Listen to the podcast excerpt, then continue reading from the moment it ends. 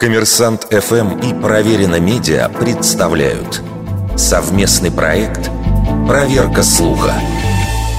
Говорил ли Черчилль, если идешь через ад, продолжай идти? Британскому премьер-министру часто приписывают афоризм о том, что сдаваться нельзя даже в самых трудных ситуациях. Это выражение оказалось настолько образным, что Национальный музей Черчилля в США даже включил его в список памятных цитат политика.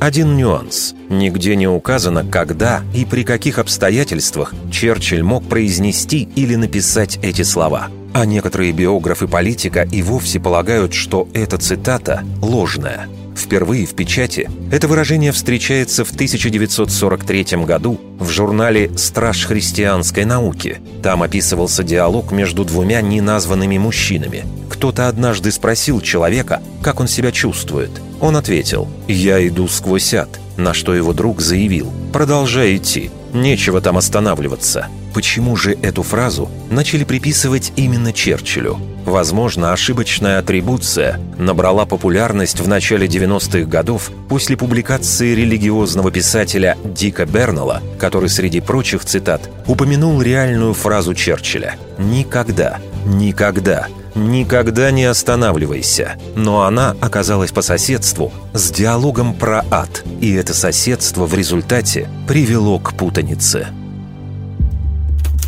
Вердикт. Неверная атрибуция цитаты –